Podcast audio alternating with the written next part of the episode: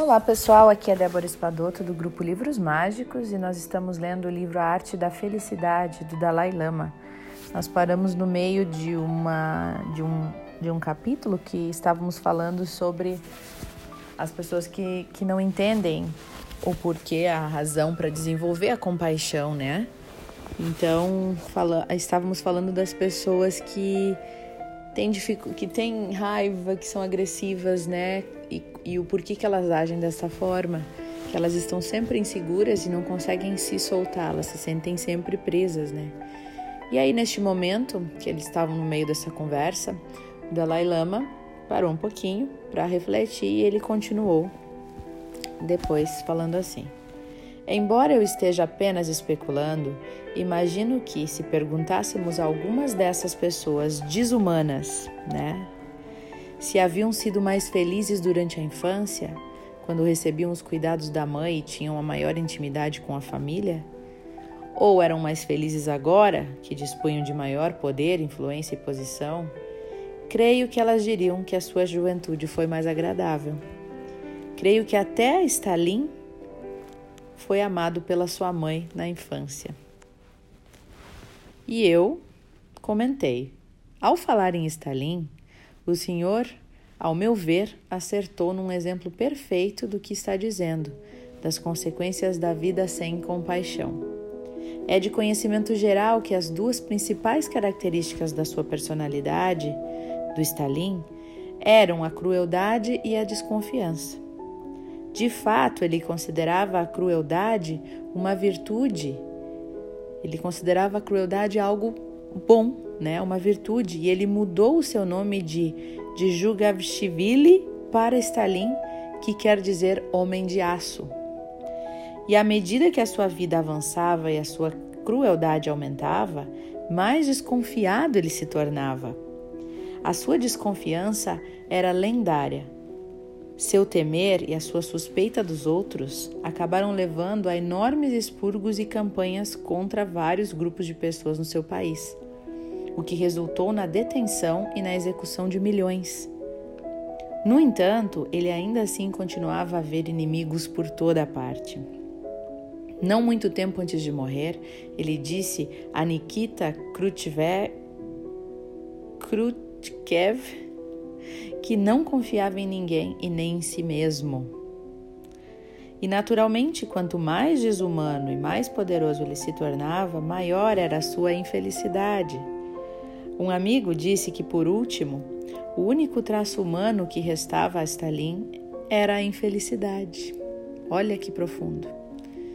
E a sua filha, Svetlana, descreveu ele descreveu o quanto ele era atormentado pela solidão e por um vazio interior, e como ele chegou ao ponto em que não mais acreditava que as pessoas fossem capazes de uma autêntica sinceridade ou bondade.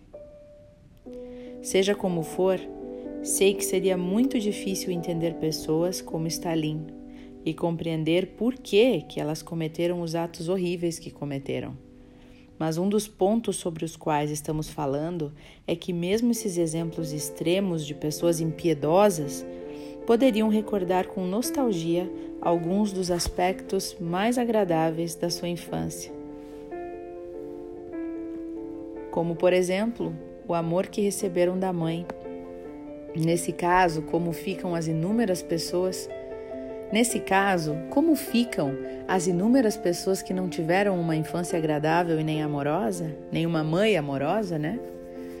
Bom, como ficariam então crianças que sofreram abusos e outros problemas?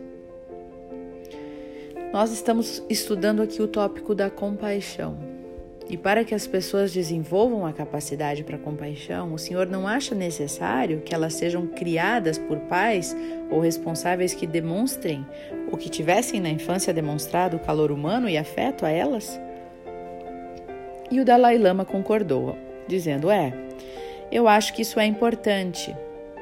Aí ele fez uma pausa, passando automaticamente as contas entre os dedos com destreza enquanto ele refletia. Algumas pessoas, disse ele, desde o início sofreram muito e não dispuseram do afeto do outro, de modo que mais tarde na vida elas quase dão a impressão de que não tem nenhum sentimento humano com elas, nenhuma capacidade para compaixão e para o afeto. Pessoas realmente brutais e insensíveis. E o Dalai Lama fez outra pausa. E por alguns instantes ele pareceu ponderar com afinco sobre a questão. Enquanto ele se debruçava sobre o chá, até mesmo o contorno dos seus ombros sugeria que ele estava em profunda reflexão. E não demonstrou nenhuma inclinação a continuar de imediato. Porém, nós tomamos nosso chá em silêncio. Afinal, deu de ombros. No final de tudo, deu de ombros, como que reconhecendo que não dispunha de nenhuma solução. Então eu perguntei: O senhor acha então que as técnicas para promover a empatia e desenvolver a compaixão não seriam úteis para pessoas com esse tipo de, histórica, de histórico problemático? E ele respondeu: Sempre há graus diferentes de como a pessoa poderia se beneficiar a partir da prática de vários métodos e técnicas, dependendo das circunstâncias específicas de cada um, explicou ele. Também é possível que, em certos casos, essas técnicas não surtam absolutamente nenhum efeito. E eu continuei perguntando: e as técnicas específicas para promover a compaixão que o senhor está referindo são. E eu parei um pouco para tentar buscar um esclarecimento maior. E ele me interrompeu, disse exatamente essas sobre as quais estivemos falando. Para começar, através do aprendizado, através do entendimento do valor da compaixão, isso nos proporciona convicção e determinação. Em seguida, através de métodos de promoção da empatia, como por exemplo o recurso da imaginação, da criatividade, para nos visualizarmos na situação do outro, para conseguirmos nos colocar no lugar do outro. E mais adiante nessa semana, nas palestras ao público, vamos examinar também certos exercícios ou práticas que podem ser adotados, como por exemplo a prática de Tonglen, que serve para reforçar a nossa compaixão. Creio, porém, ser importante lembrar que essas técnicas, como a, a prática do Tonglen, foram desenvolvidas para ajudar o maior número possível de pessoas, pelo menos uma faixa da população humana. Mas nunca se esperou que essas técnicas pudessem ajudar a totalidade das pessoas, toda a humanidade. O ponto principal, na realidade, é que se estamos falando sobre vários métodos para desenvolver a compaixão, o mais importante é que a pessoa faça um esforço sincero para desenvolver a sua capacidade para a compaixão. O grau até o qual eles realmente conseguirão cultivar a compaixão depende de muitas variáveis. Quem pode dizer? Não se sabe.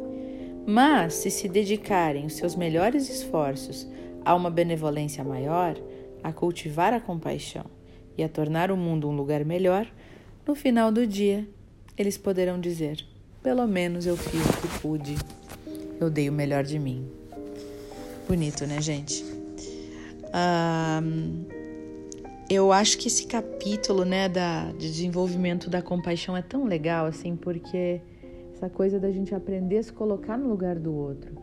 Quando alguém te trata com falta de respeito, né, ou quando alguém é agressivo com a gente, como é o caso dessas pessoas que a gente falou aqui, como Hitler, Stalin, pessoas que cometeram crueldades, né, e coisas horríveis, essas pessoas, a gente tem que se perguntar por quê, sabe? Por da onde vem isso? Será que é normal uma pessoa nascer e ser tão agressiva dessa forma?